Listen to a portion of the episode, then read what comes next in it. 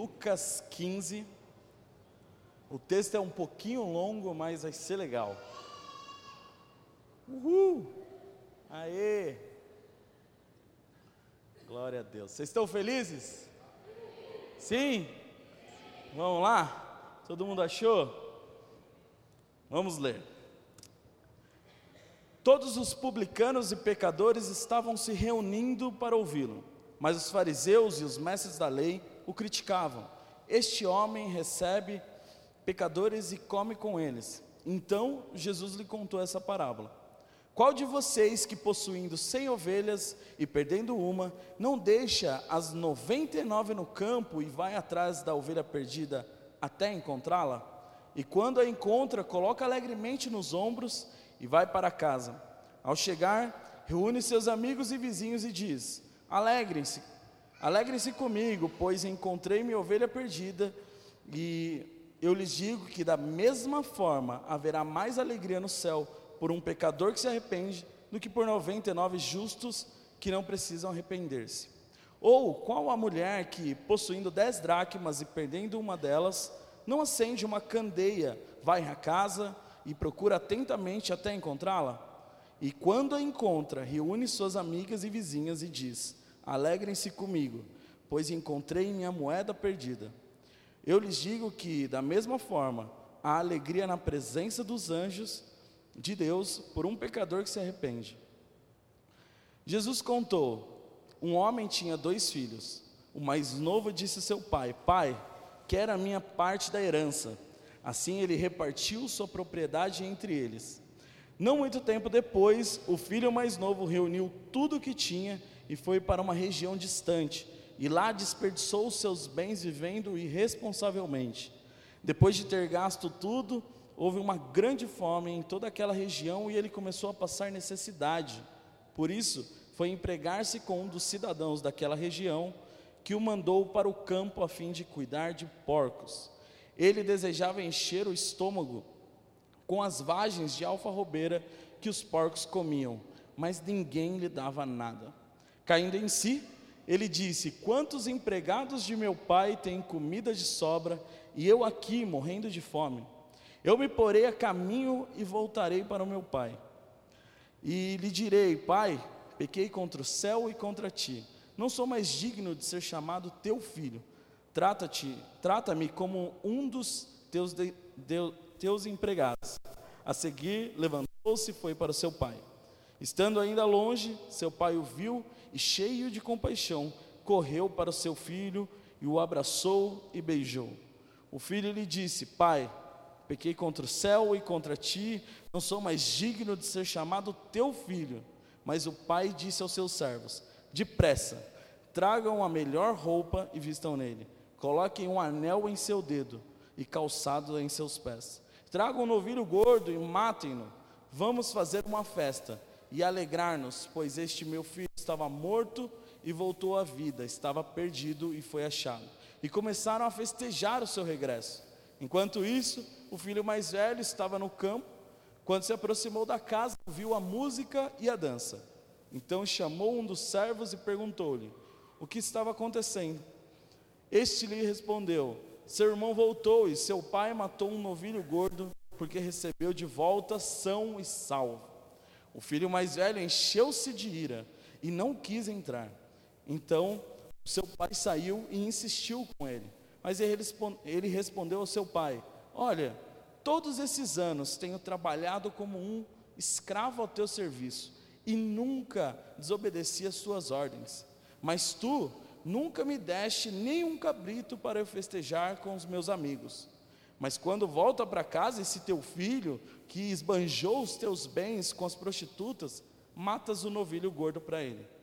Disse o pai: Meu filho, você está sempre comigo, e tudo que eu tenho é seu.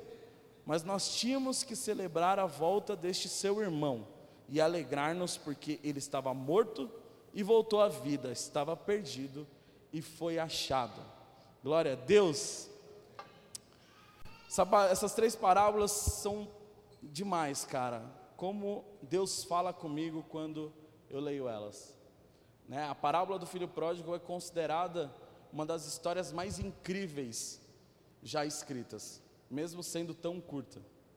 Que ela ensina tanta coisa e é tão atual que toca todo mundo em todas as gerações. É incrível. Mas eu quero te falar agora, para a gente começar, para quem que era essa, essas parábolas? Por que, que Jesus contou essas parábolas? Nos versículos que, que os primeiros versículos dessa, desse capítulo, fala que os publicanos e pecadores, pecadores estavam se reunindo para escutá-lo. E também fala dos fariseus e mestres da lei que vinham para criticá-lo. Aqui existe dois tipos de personagem para o qual Jesus estava falando, para o qual Jesus direcionou as parábolas. Primeiro público é o publicano e pecador, aquele que está longe de Deus, considera considerado pecador pelos fariseus, é considerado a escória da sociedade pelos fariseus. O segundo público são os fariseus, eram os religiosos da época que achavam que eles estavam mais próximos de Deus, de que eles eram homens de Deus realmente. Então a gente vê esses dois tipos de pessoas. E aqui na parábola, Jesus falou uma coisa: ele falou assim, vocês dois estão perdidos. Você que está aqui, é, vindo para me escutar, que estava longe de mim, publicano e pecador, você estava perdido. Você, fariseu, que se achava mais perto de mim, e até pode achar realmente que está dentro da minha casa, você também está perdido. Aqui ele está falando que os dois estavam perdidos, e essa é a situação do ser humano. O homem está perdido. A primeira coisa que a gente pode concluir com essas três parábolas é que o homem está perdido. Por mais que ele ache que, mesmo perto de Deus, perto de Deus, cumprindo todas as suas leis, ele fala: Eu era teu escravo e nunca te desobedeci. Mesmo você achando que está fazendo tudo certo, você pode estar perdido perto de Deus. E o pecador que está longe de Deus, também está perdido, porque está longe do Pai, está longe da casa do Pai. Então a primeira coisa que a gente conclui é que o homem está perdido. E eu acho muito interessante que é, essa parábola, é, essas três parábolas, na verdade, são uma só. É uma parábola só, é uma história só, é um assunto só. Não sei se vocês perceberam, na primeira é a ovelha perdida, aquele que está perdido longe do pastor. A segunda é a dracma perdida, aquele que está perdido perto do pastor.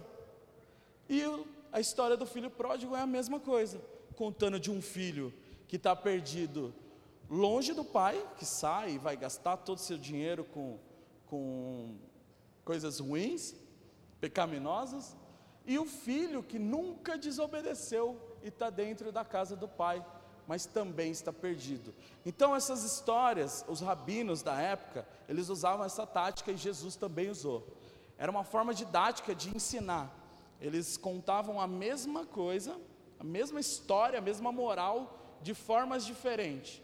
Então, ovelha e dracma era como se fosse uma história, e a história do filho pródigo e dos dois filhos perdidos era outra história. Formas de ensinar com palavras diferentes. E a gente conclui então que o homem está perdido, por mais que ele se ache perto de Deus. Coloca para mim a frase do Spurgeon. O Spurgeon fala assim: aqueles a quem Cristo veio salvar não tem nada de bom que coopere para a sua salvação, e Cristo não olha para eles a fim de encontrar alguma coisa que seja boa neles. Eu ouso dizer que o único requisito para a limpeza é a imundícia.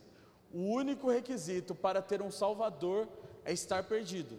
E o único meio de chegarmos a Jesus é como pecadores perdidos, mortos e malditos.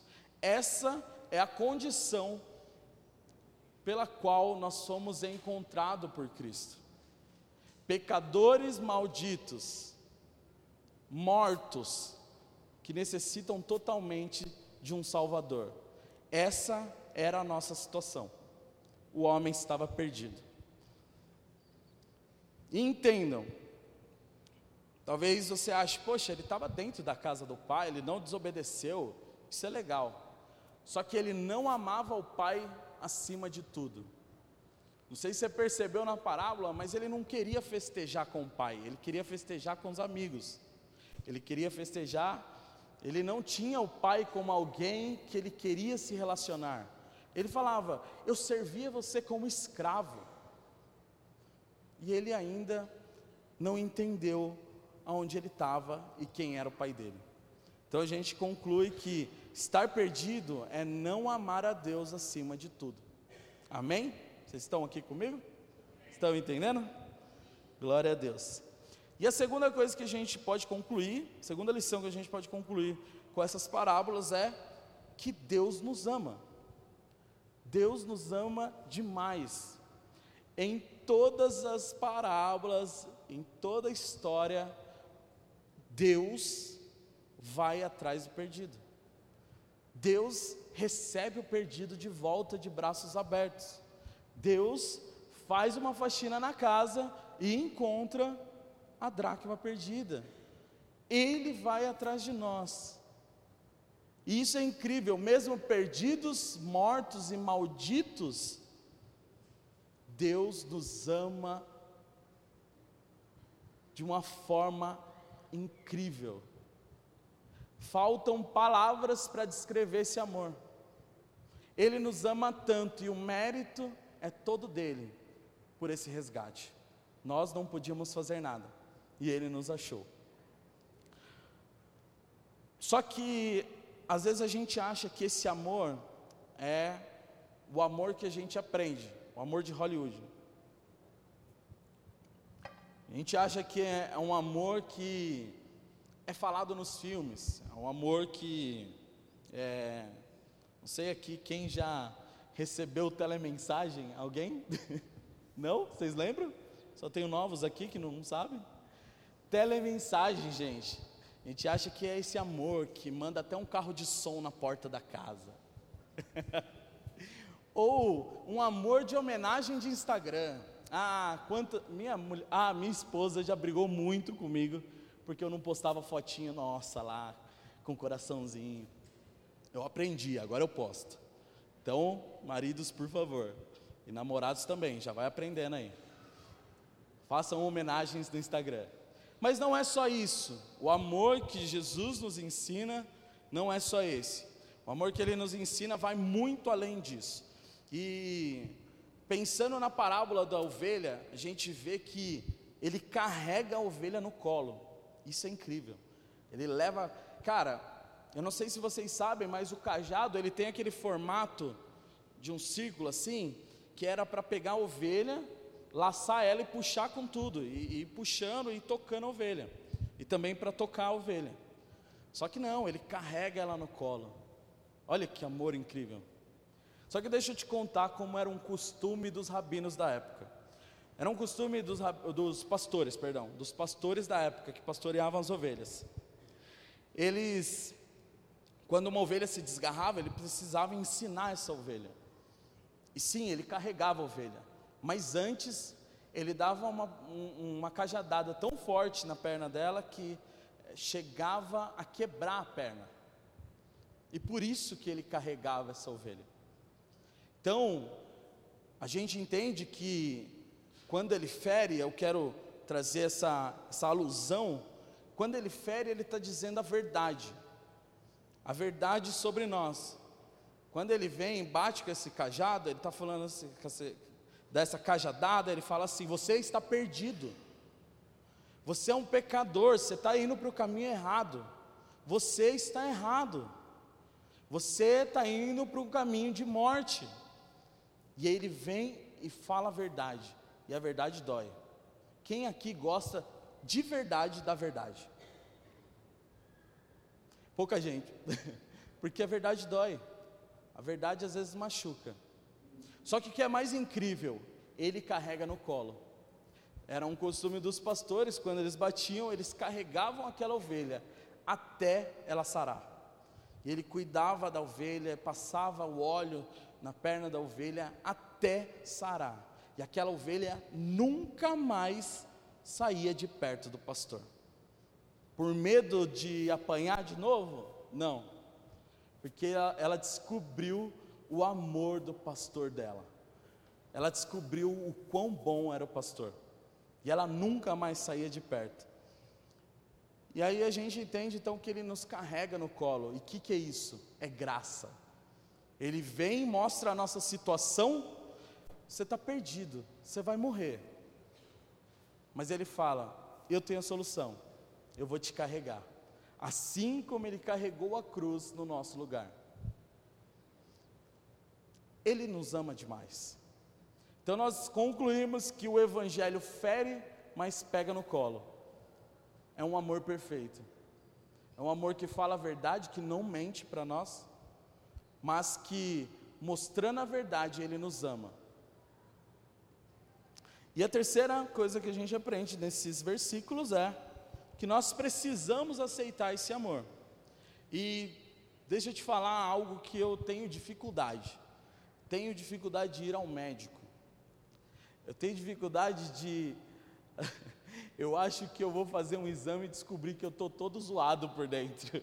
E eu tenho esse medo, não sei quem tem esse medo aqui, mas eu tenho esse medo. Eu acho que eu vou estar, tá, sei lá, com câncer, estou morrendo, estado terminal. Porque, assim, parece que acontece isso. Às vezes a pessoa está vivendo bem lá, 65 anos, o cara vai no médico, está todo zoado, no outro mês faleceu.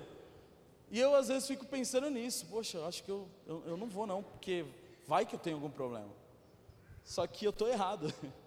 Eu tenho que ir no médico, porque se eu tiver algo, é ali que eu vou tratar. É ali que eu vou ter uma oportunidade de sarar. Se eu estou em estado terminal, talvez eu tenha alguma solução. Agora, se eu não ver, eu vou morrer e não saber do que eu morri. E às vezes a gente acontece isso com o evangelho. A gente sabe que quando a gente se aproxima de Deus, Ele mostra algumas coisas. E, e Ele fala, Ele é o nosso médico, Ele é o médico dos médicos. E quando a gente passa por um exame com Ele, Ele fala: Você vai morrer. Você está com um câncer que é terminal. E você vai morrer. Você vai morrer. Você está perdido, cara. Não tem que fazer. Só que ele fala: Eu tenho a solução. Eu tenho a solução. Eu levei sobre mim todas as enfermidades.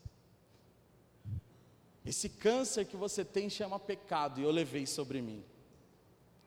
Nós precisamos desesperadamente desse amor. Nós precisamos aceitar a ajuda desse médico. Se chama Jesus Cristo. Nós e ele e ele tá assim, ó, ele colocou um remédio na nossa mão que cura esse pecado que vai trazer morte. Só que se a gente não tiver fé de que realmente ele vai mudar a nossa vida, nós vamos morrer. Porque o remédio na mão não vai fazer efeito nenhum. A gente tem que colocar ele para dentro e crer de verdade que ele é a solução para a nossa vida. Amém? Então nós concluímos que nós precisamos desesperadamente desse amor. Mas e agora? Agora eu acabei de falar o que aconteceu com a gente aqui. Eu descrevi o Evangelho com esses versículos. Jesus é muito enfático nisso. Só que eu quero aqui pensar com vocês, e agora? Que, que nós temos que fazer? Nós fomos resgatados por Jesus, Ele tirou esse câncer do pecado da nossa vida, e agora? Qual a vida que nós vamos viver? E pensando nesse filho pródigo, o que, que ele fez depois que ele recebeu tudo aquilo, daquela graça, daquele amor de Deus? Provavelmente, continuando a história, ele se tornou um pai.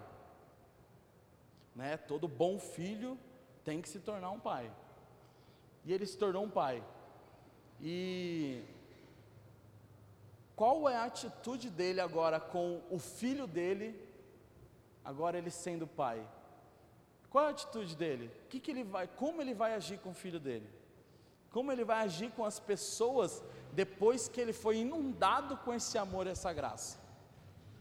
Eu creio que ele vai fazer como o pai dele fez. Ele vai repetir as práticas do pai, o amor do pai, a graça do pai. E aqui, hoje, eu quero dizer: Deus se importa com o perdido, mas também eu quero dizer que eu me importo com o perdido. Nós temos que se importar com o perdido. O tema da mensagem é: Eu me importo com os perdidos, como Deus se importou com a gente.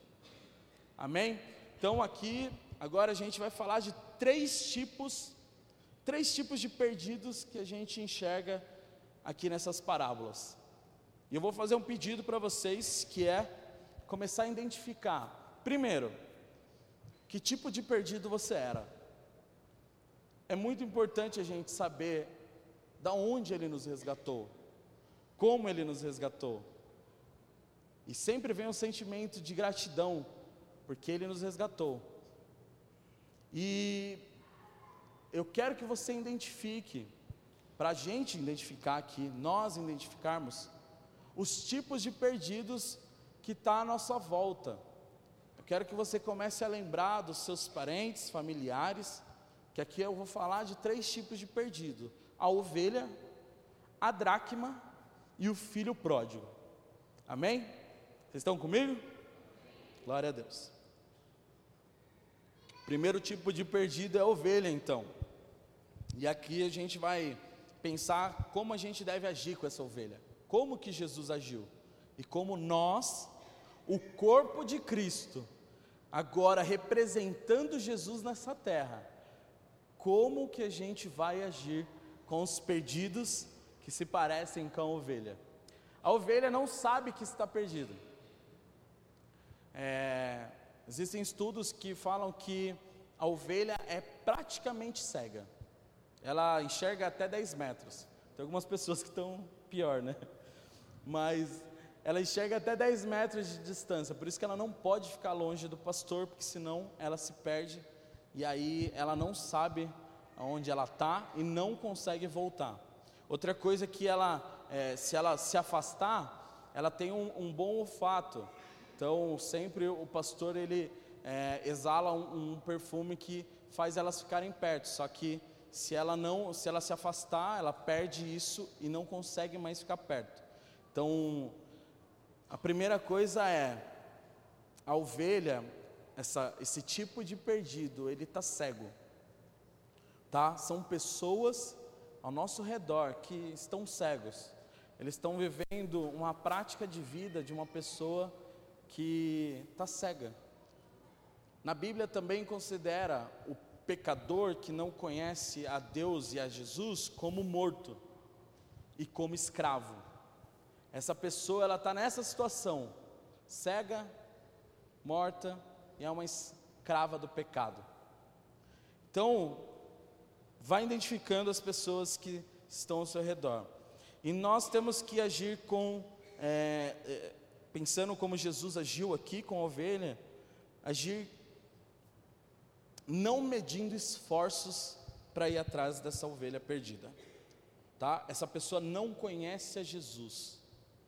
Nós vamos ser as pessoas que vão anunciar esse Cristo para ela e não medir esforços para isso.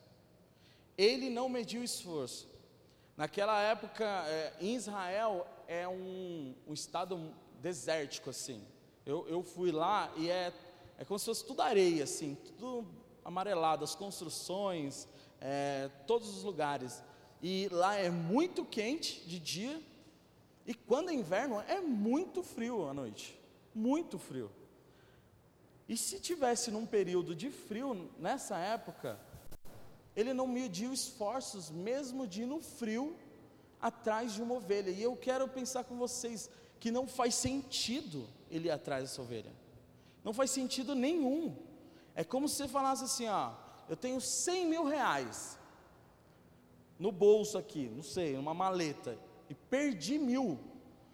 Eu vou deixar essa maleta aqui, ó, na calçada, e vou, meu, vou, vou atrás da, dos, dos mil. Poxa, eu perdi mil reais. Faz sentido? Faz sentido. Essa é uma ovelha, ele tinha cem. E é exatamente isso, não faz sentido Jesus ir atrás do perdido. O perdido se perdeu porque tirou os olhos de Jesus, tirou os olhos do Deus Criador. Não faz sentido Jesus morrer por nós. Mesmo assim, ele morreu. E às vezes não vai fazer sentido para você ir atrás do perdido. Ele escolheu estar lá, usar droga, ele escolheu fazer sexo. Ele é um ser racional que pensa. A ovelha ainda é um ser irracional, mas, pô, aquele cara lá, ele, está lá porque ele quer. Quando ele quiser voltar, ele volta. Não, ele está cego. Ele está morto e ele é escravo. A gente precisa fazer com que ele veja. E às vezes é necessário uma coisa: pregar o Evangelho para essa pessoa.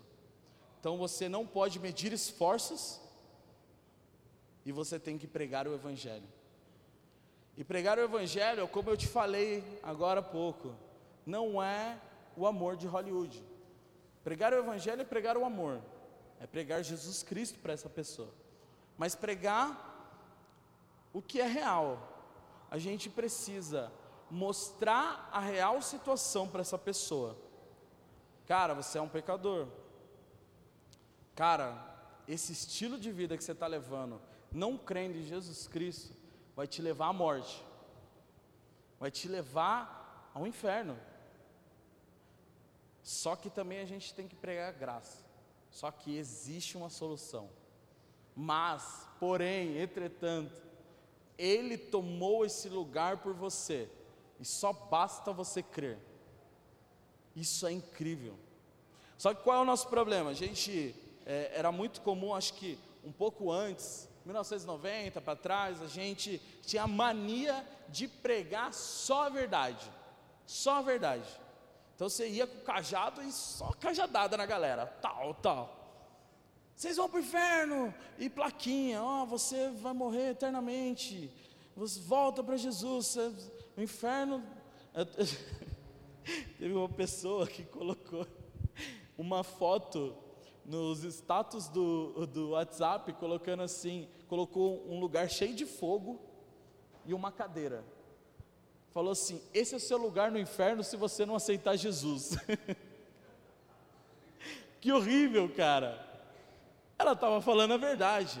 Só que não tinha outra imagem do lado falando, mas Jesus tomou esse lugar por você e pegou a chave do inferno e agora Ele te dá salvação e tirou seu pecado, e você não tem mais esse lugar, se você crer.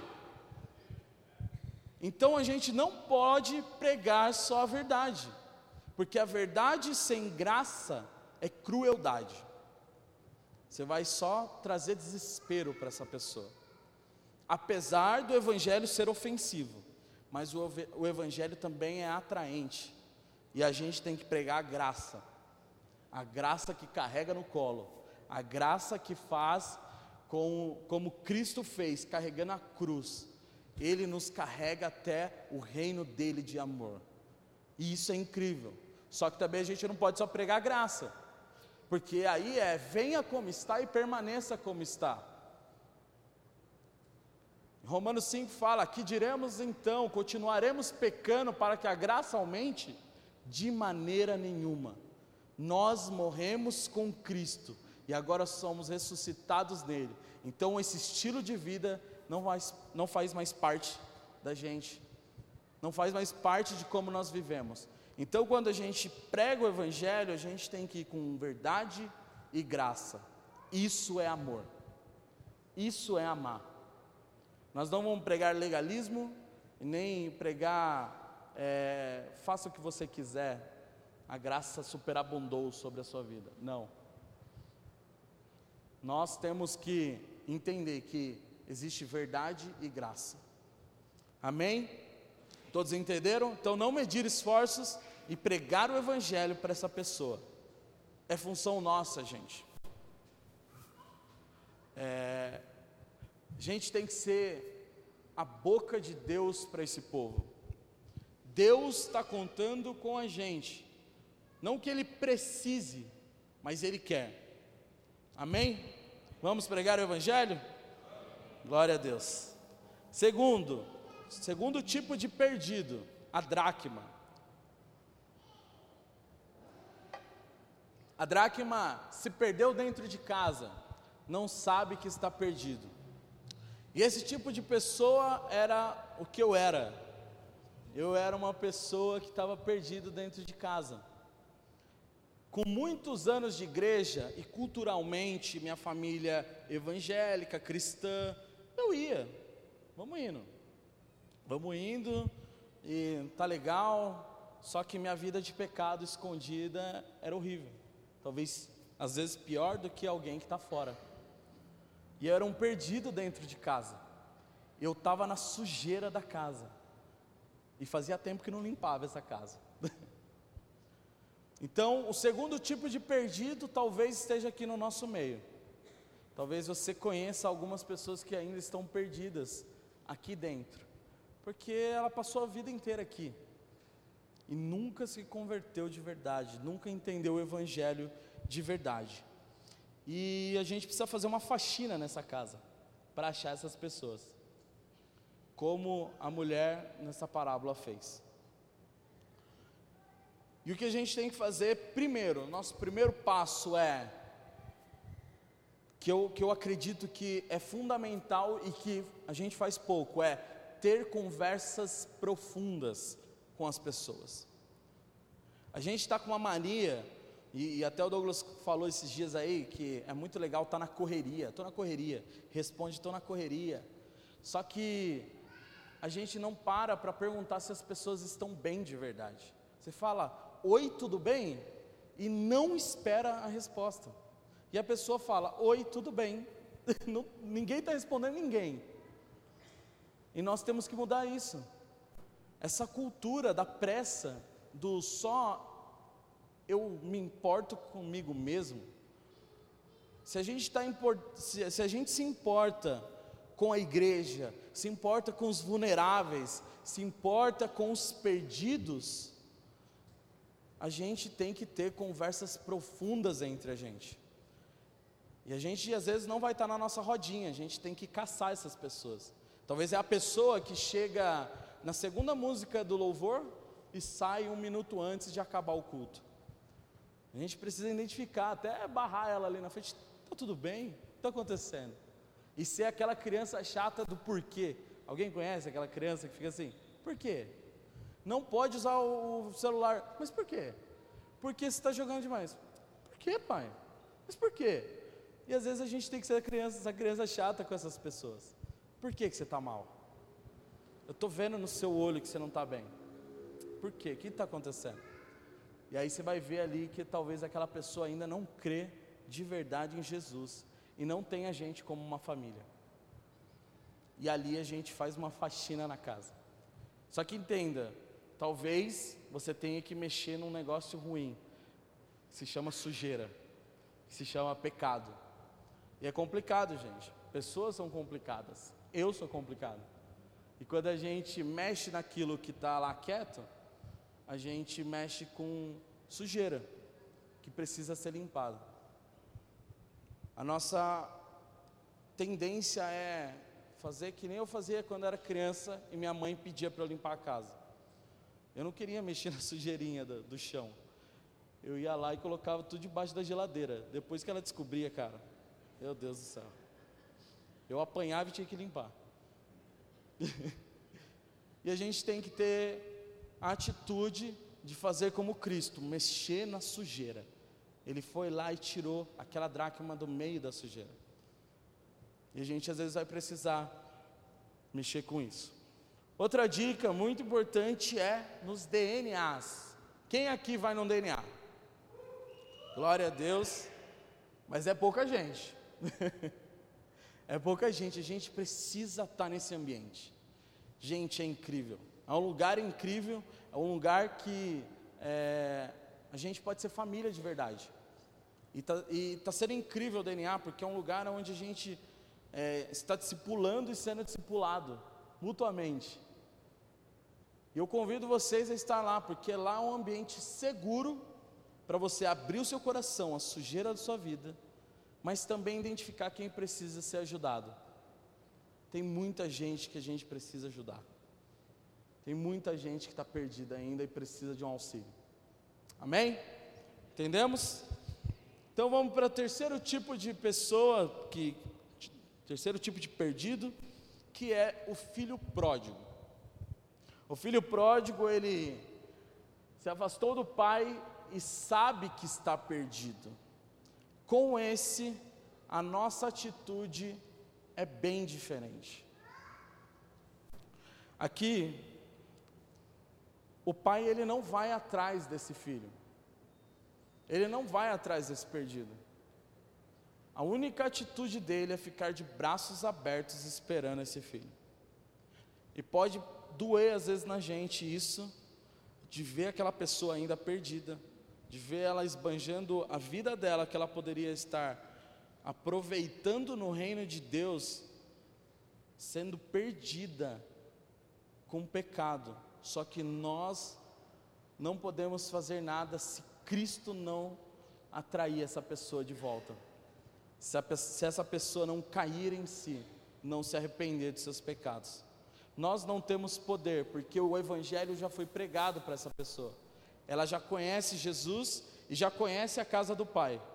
E ela decidiu deliberadamente sair dessa casa.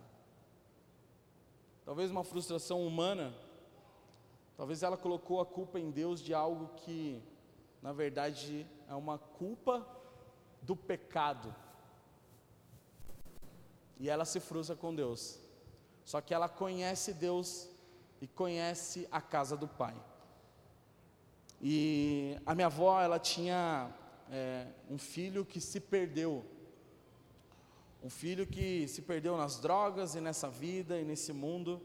E a minha avó orava assim: Jesus, eu te entrego meu filho, Jesus.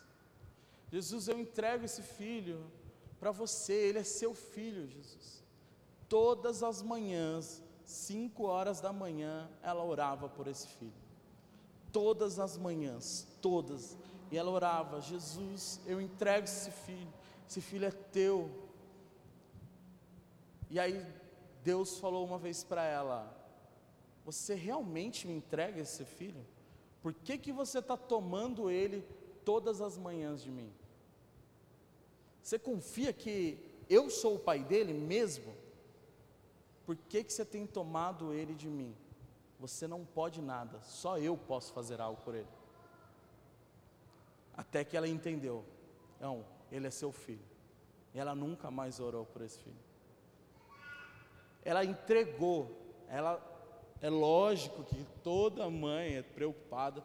Ela falava: Jesus, lembra lá daquele teu filho, tá? e só. Mas ela creu que Deus o resgataria. Só que acontece uma coisa com essa pessoa que é, passa a deliberadamente viver essa vida depois de crer em Cristo a consciência dela é cauterizada. E quando ela volta e a gente vê ela de longe, a gente tem que fazer ter algumas atitudes. Primeiro, estar de braços abertos. E entenda, talvez essa pessoa machucou você. Talvez essa pessoa, como o filho pródigo, falou assim: Eu nem queria que você estivesse vivo. Eu queria, eu só quero o que você pode me dar. Talvez ela machucou você. E é horrível mas esse pai estava de braços abertos esperando. E ele faz algumas, ele tem algumas atitudes. Ele pede para os servos dele trazer uma roupa nova.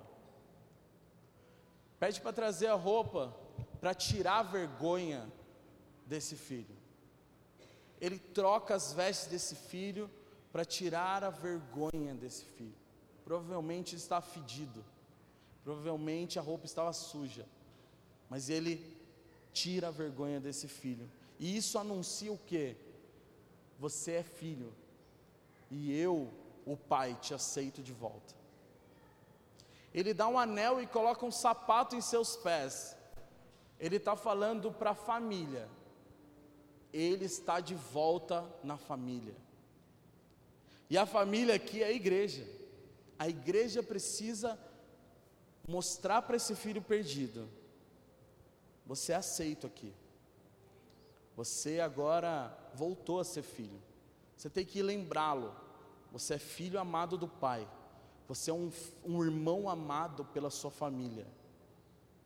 E terceiro, ele faz uma festa para esse filho, anunciando para todos que ele ama esse filho. Nós temos que fazer momentos aonde a gente anuncia para todos. Esse aqui estava perdido e foi achado, estava morto e reviveu. Nós o aceitamos de volta e nós o amamos. Nós temos que ter essa atitude que o pai teve, essa atitude paternal de tirar, tirar a vergonha, incluí-lo na família e fazer uma festa para esse filho. E agora eu quero te contar algo que aconteceu comigo. Esse filho da minha avó é o meu pai. Esse filho da minha avó estava perdido. Meu pai estava perdido. Meu pai se envolveu com drogas. Meu pai se envolveu nesse mundo do crime e ele se perdeu e ele saiu de casa.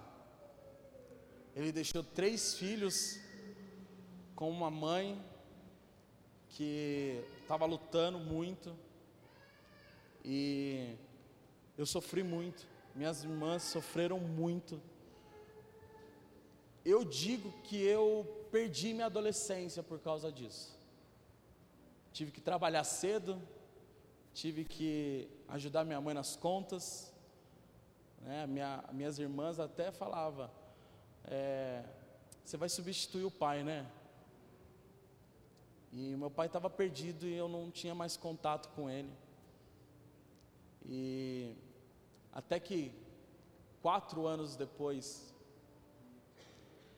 e cara, chegou notícia que meu pai estava morto pessoas chegavam, algumas pessoas falavam, fiquei sabendo que seu pai morreu e eu não queria acreditar naquilo.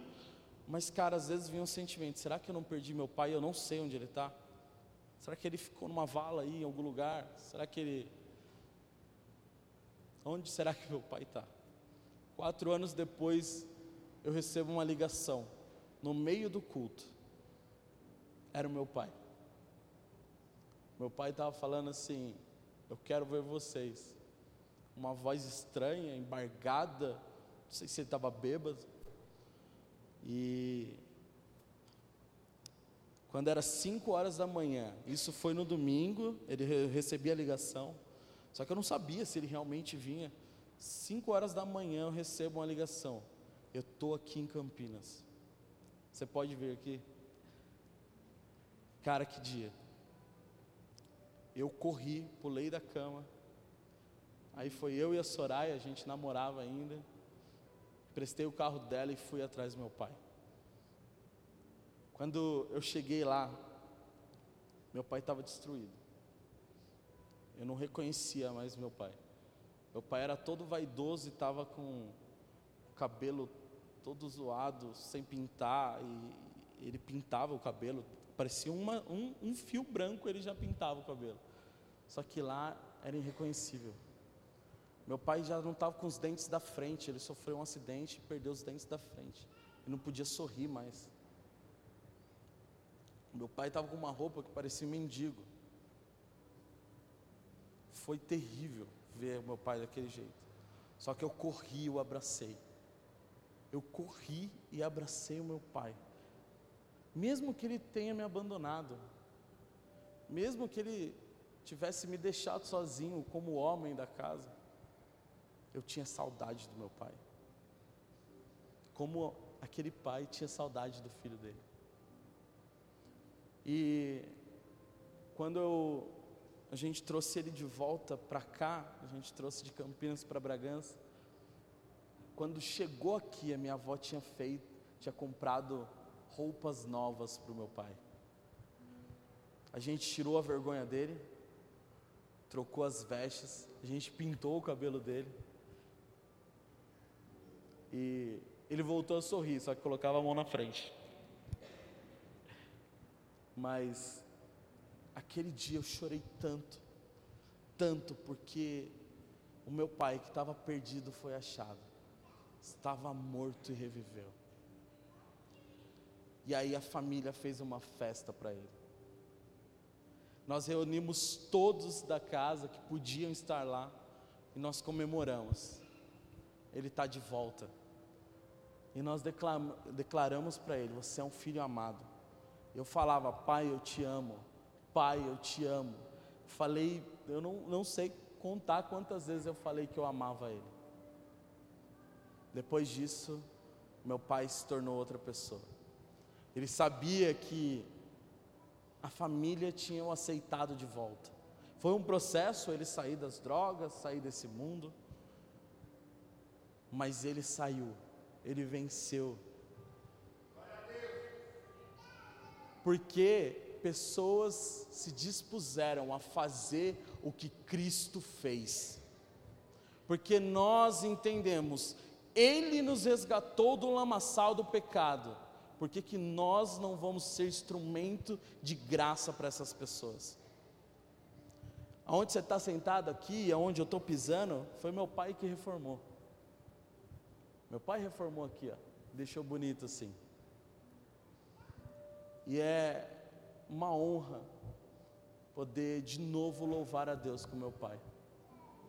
Poder estar tá perto do meu pai, poder chamar ele de amigo. A gente troca ideia como se fosse amigo. Eu nunca imaginava que eu ia ter isso. Nunca. Só que a graça de Deus resgatou o meu, o meu pai do pecado. E esse é o nosso chamado como igreja. Quero que vocês se levantem para a gente orar. Esse é o nosso chamado como igreja. Que só quem foi, foi achado por Deus pode procurar os perdidos. Esse é o nosso chamado como igreja de Jesus, como corpo de Cristo. nos foi dada essa graça de ser mãos e pés de Jesus. E a Bíblia diz: é melhor dar do que receber. Se hoje você pode dar graça para alguém, derramar graça em alguém, saiba que é muito melhor você dar do que receber porque um dia Ele nos deu. Feche os seus olhos, vamos agradecer a Deus.